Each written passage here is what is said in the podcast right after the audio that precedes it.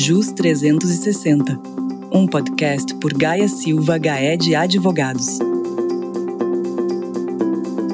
Receita da locação de bens móveis e de bens imóveis sofre a incidência do PIS e da COFINS?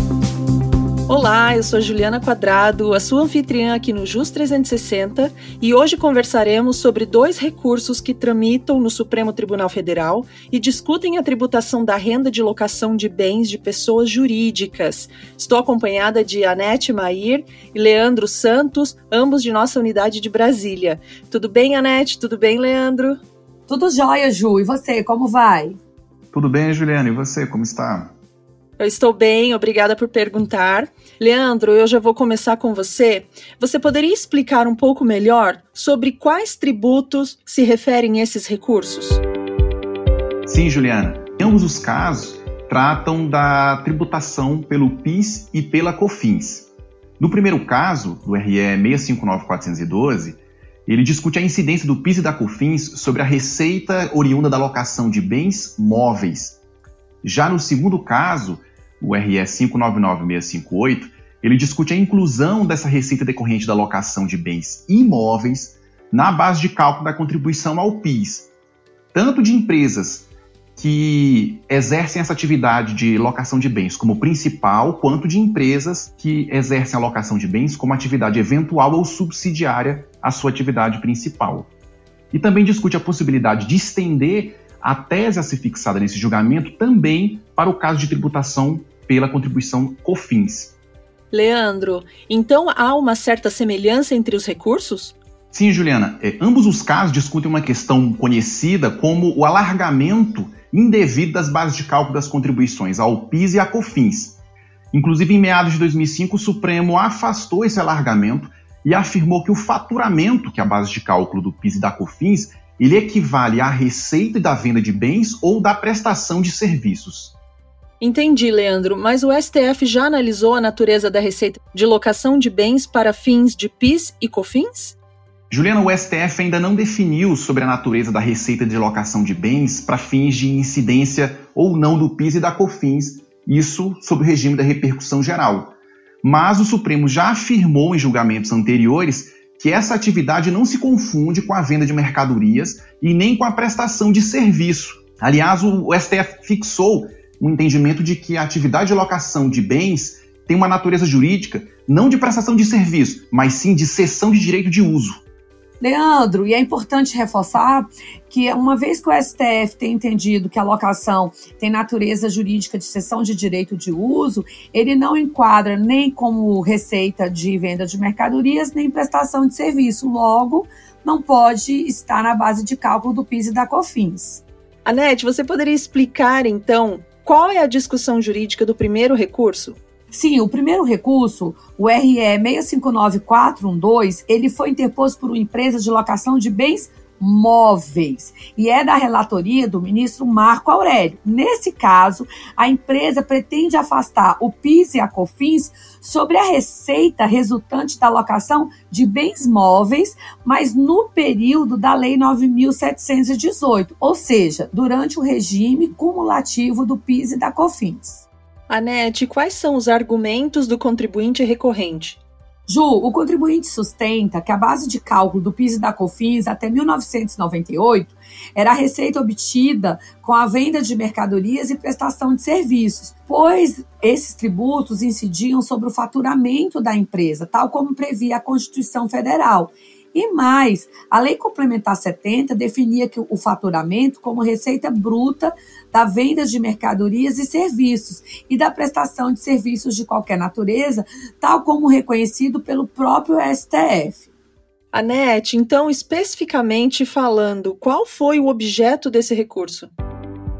Ju, ao final, o contribuinte citou vários precedentes do STF e afirmou que o alargamento da base de cálculo do PIS e da COFINS para a receita bruta até a Lei 9.718 era inconstitucional e, por via de consequência, essas contribuições não podem incidir sobre a renda da locação de bens móveis, até mesmo porque o Supremo já reconheceu em outras oportunidades que a atividade de locação de bens móveis tem natureza jurídica de cessão de direito de uso e, por isso mesmo, afastou a incidência do ISS sobre essa atividade. Ora, se a receita de locação de bens imóveis não é tributada sequer pelo ISS, também não pode ser tributada, portanto, pelo PIS e pela COFINS, pois não se enquadra no conceito de faturamento, ou seja, de venda de mercadorias ou receita de prestação de serviços. Anete, é a primeira vez que esse recurso é pautado para julgamento? Não. Em meados de 2020, esse caso chegou a ser incluído na pauta de julgamento virtual, mas quando o julgamento se iniciou, houve um pedido de destaque do ministro Luiz Fux, o que naquele momento levou à suspensão do julgamento. E algum ministro chegou a apresentar voto nesse julgamento que foi suspenso ou não? Sim, Ju, o ministro relator Marco Aurélio, ele analisou a legislação e ele concluiu que há três situações. Ele disse o seguinte: as empresas que recolhem o PIS não cumulativo, para elas não há incidência do tributo até o início da não cumulatividade. Para as empresas que recolhem a COFINS não cumulativa, não haveria incidência do tributo também até o início da não cumulatividade.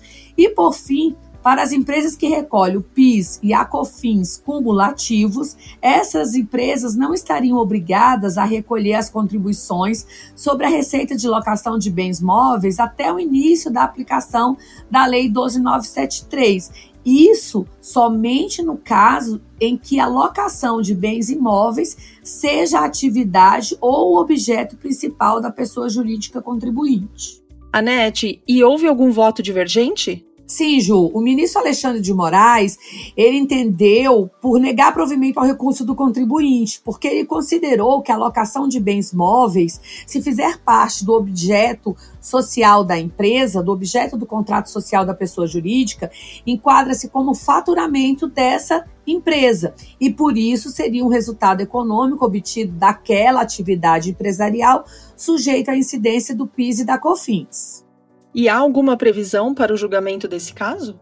Sim, esse recurso extraordinário está incluído na pauta do plenário do STF do dia 8 de abril, quinta-feira próxima, e será uma sessão presencial, ou seja, uma sessão por videoconferência. E vale notar, Ju, que uma vez reiniciado esse julgamento, os ministros podem, inclusive, alterar os seus votos. Sobre o segundo recurso, Leandro, você poderia esclarecer melhor qual é a discussão jurídica envolvida? Sim, Juliana. Esse segundo recurso é o RE 599658, é um caso de relatoria do ministro Luiz Fux, e ele foi interposto pela Fazenda Nacional contra acórdão do TRF3, que favoreceu o contribuinte que atua primordialmente no segmento industrial, e o tribunal determinou a exclusão da base de cálculo da contribuição ao PIS o produto da locação de bens imóveis próprios dessa empresa. Isto por considerar que esses valores não integrariam o conceito de faturamento das empresas, a menos que tal função, que é essa atividade, fizesse parte do objeto social. E quais são os fundamentos desse recurso, Leandro?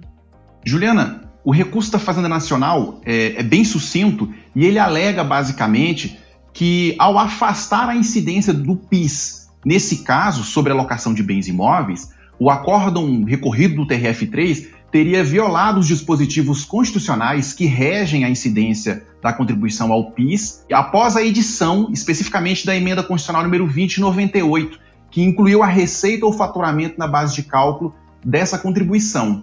E antes, inclusive, dessa emenda constitucional número 20, constava apenas faturamento como base de cálculo dessa contribuição ao PIS. A Fazenda Nacional também sustenta que o conceito de renda ou receita bruta das vendas de mercadorias e serviços, eles coincidiriam com o conceito de faturamento e assim pede que seja afastada uma interpretação literal da Lei Complementar número 770 que rege a cobrança da contribuição ao PIS. E qual foi o pedido desse recurso especificamente?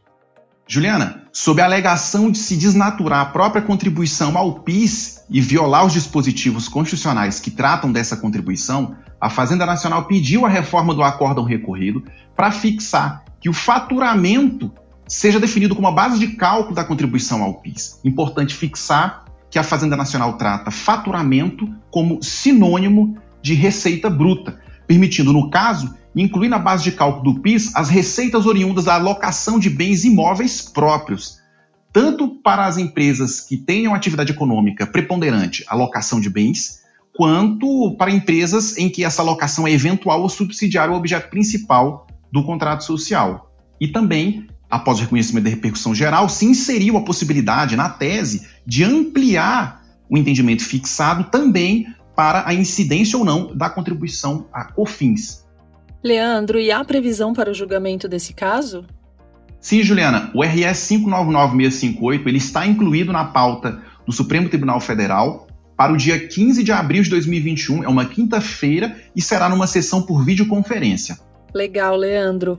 O julgamento desse recurso no STF será inaugural ou será em continuidade de julgamento iniciado em outra sessão? Esse julgamento será inicial, Juliana. E esse caso teve repercussão geral reconhecida em fevereiro de 2013 e ele só foi liberado para julgamento em setembro do ano passado, 2020. E a inclusão nessa pauta de julgamento de que estamos falando foi feita em dezembro do ano passado também. Legal, Leandro. Quero agradecer a sua presença e a presença da NET aqui em mais um episódio onde falamos sobre dois recursos que tramitam no STF e discutem a tributação da renda de locação de bens de pessoas jurídicas. Muito obrigada. Eu que agradeço pela oportunidade, Ju. Sempre que precisar, retornaremos aqui. Eu que agradeço também a oportunidade. É um prazer estar aqui com você, com os nossos ouvintes e falar de temas importantes que o STF tem debatido.